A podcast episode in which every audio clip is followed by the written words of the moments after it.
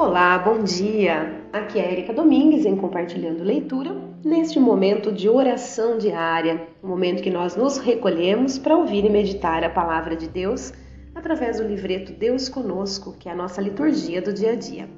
Hoje, dia 17 de junho, sábado, hoje é comemorado, é celebrado é, o Imaculado Coração de Maria. Então, iniciamos o nosso momento de oração em nome do Pai, do Filho e do Espírito Santo. Amém. Meu coração exulta porque me salvais. Cantarei ao Senhor pelo bem que me fez. Maria de Nazaré é a serva do Senhor que colocou em primeiro lugar sua santa vontade. A saudação do anjo vai dizer com toda a força de sua vida: Eis aqui a serva do Senhor, e se realiza em mim sua palavra. Eis, pois, o que devemos ser e dizer como cristãos, servidores no amor. O coração imaculado de Maria há de nos ensinar a sermos servidores do Evangelho. Muito bem, a palavra do Senhor. A palavra deve nos inquietar e nos fazer cumprir em nossa vida o que ela nos ensina, a exemplo de Maria.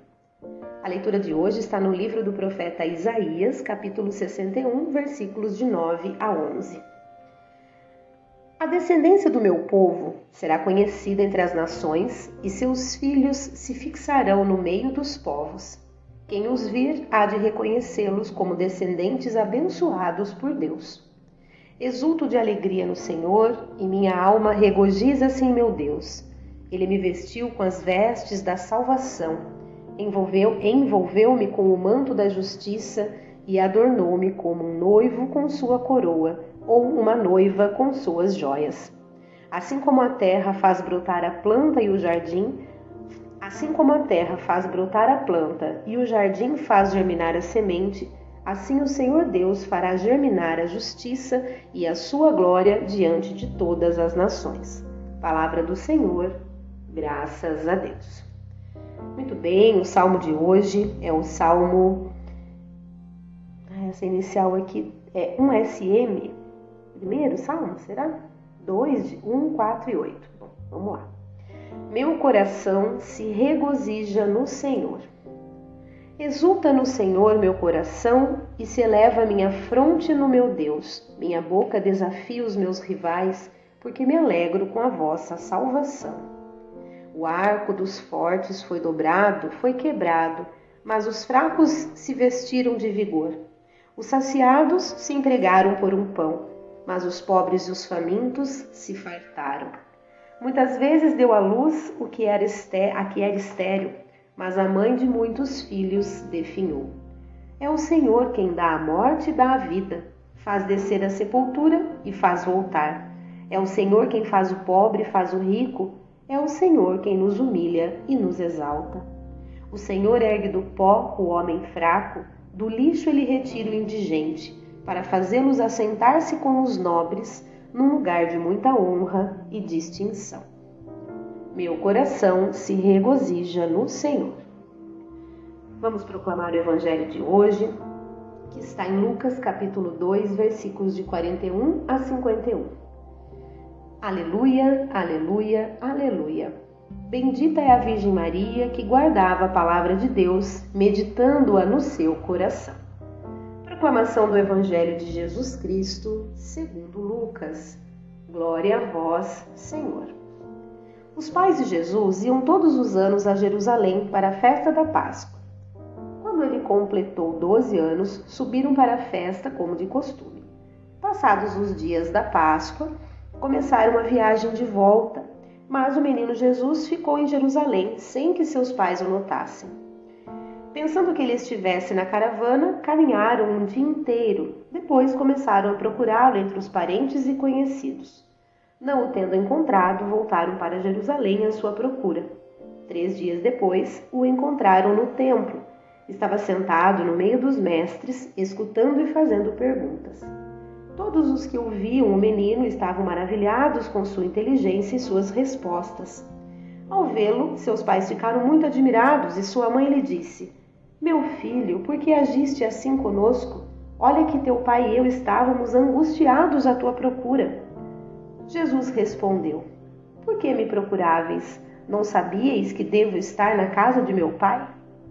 Eles, porém, não compreenderam as palavras que lhes dissera. Jesus desceu então com seus pais para Nazaré e era-lhes obediente. Sua mãe, porém, conservava no coração todas estas coisas. Palavra da salvação, glória a vós, Senhor. Muito bem, vamos aqui ao comentário do livreto. Por que me procuráveis? Jesus está no templo a discutir com os doutores da lei sobre a palavra de Deus. O evangelista quer nos mostrar a totalidade do anúncio do evangelho pelo Cristo, que está no meio daqueles que compreendiam sobre a vinda do Messias. É preciso acolher com simplicidade de alma e abertura de coração o que vem do Senhor, pois ao contrário, nada nos removerá de nosso lugar. O cristão, a exemplo de Maria, sabe olhar adiante e não perde tempo com coisas que não são essenciais. Muito bem, vamos fazer uma breve reflexão sobre a leitura de hoje. Façam isso, pausem no áudio, depois retomem.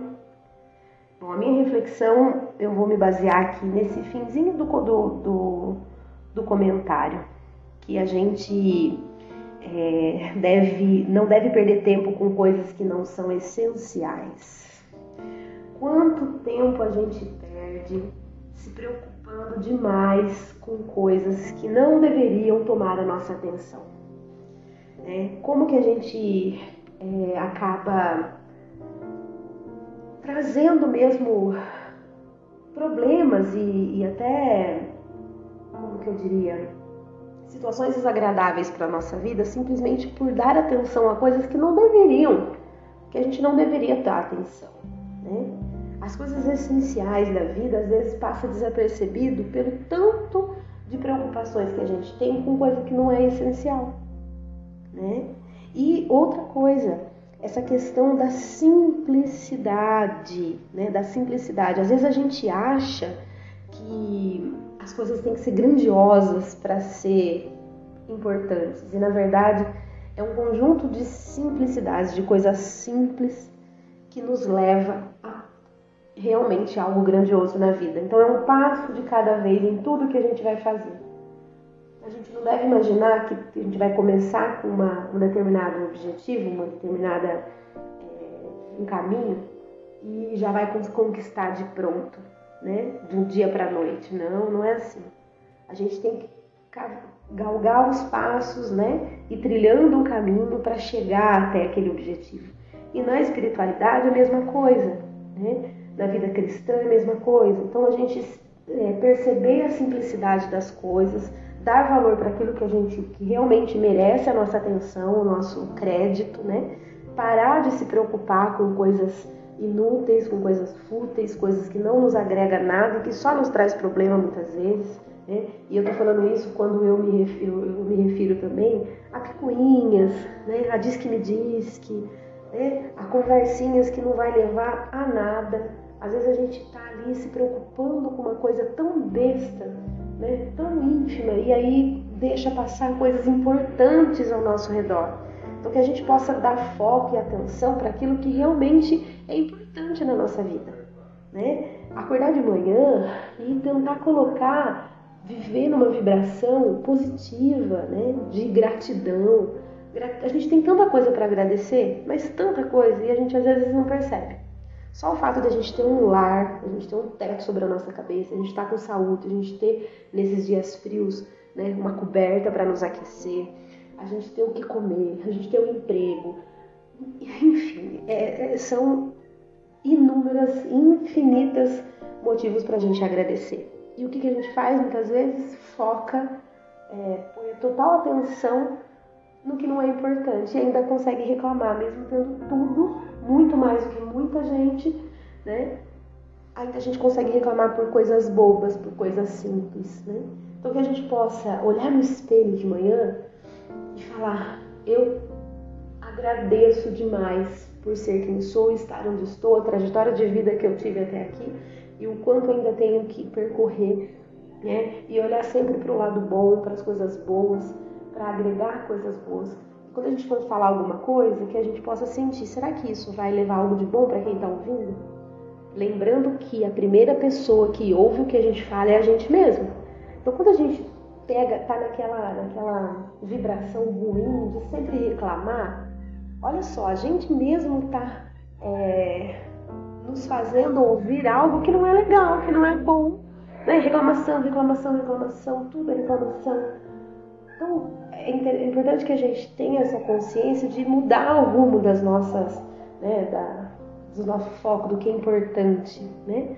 E, e realmente não perder tempo com coisas que não são essenciais, é, focar no que é importante e principalmente perceber a simplicidade das coisas importantes.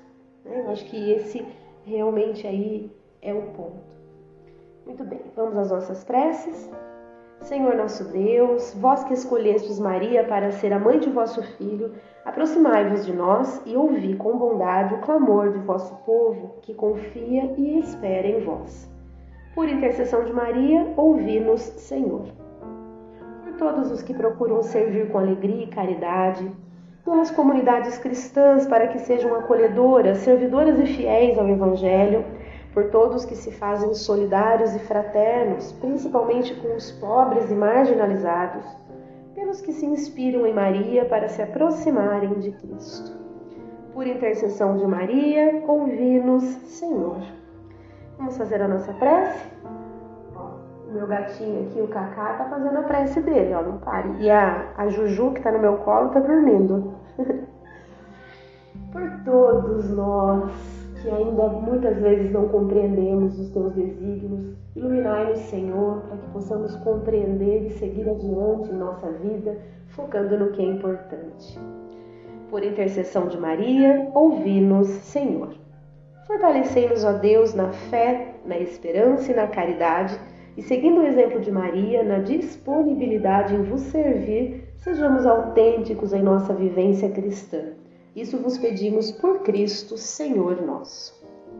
Muito bem, vamos ofertar o nosso dia a Deus, apresentar né, a Deus em, a, e, nos ofertarmos né, em honra de Maria é, e que todas as nossas ações e atitudes sejam agradáveis e, e traga para a gente né, o perdão de Deus, que a gente sempre esteja em comunhão com Deus. Né? Que a gente possa crescer na, na graça de Deus e na plenitude da salvação. Maria guardava todas estas palavras, meditando-as no seu coração. Muito bem, esse foi o nosso momento de oração. Espero de coração que todos estejam bem. Um grande abraço e até amanhã, se Deus quiser.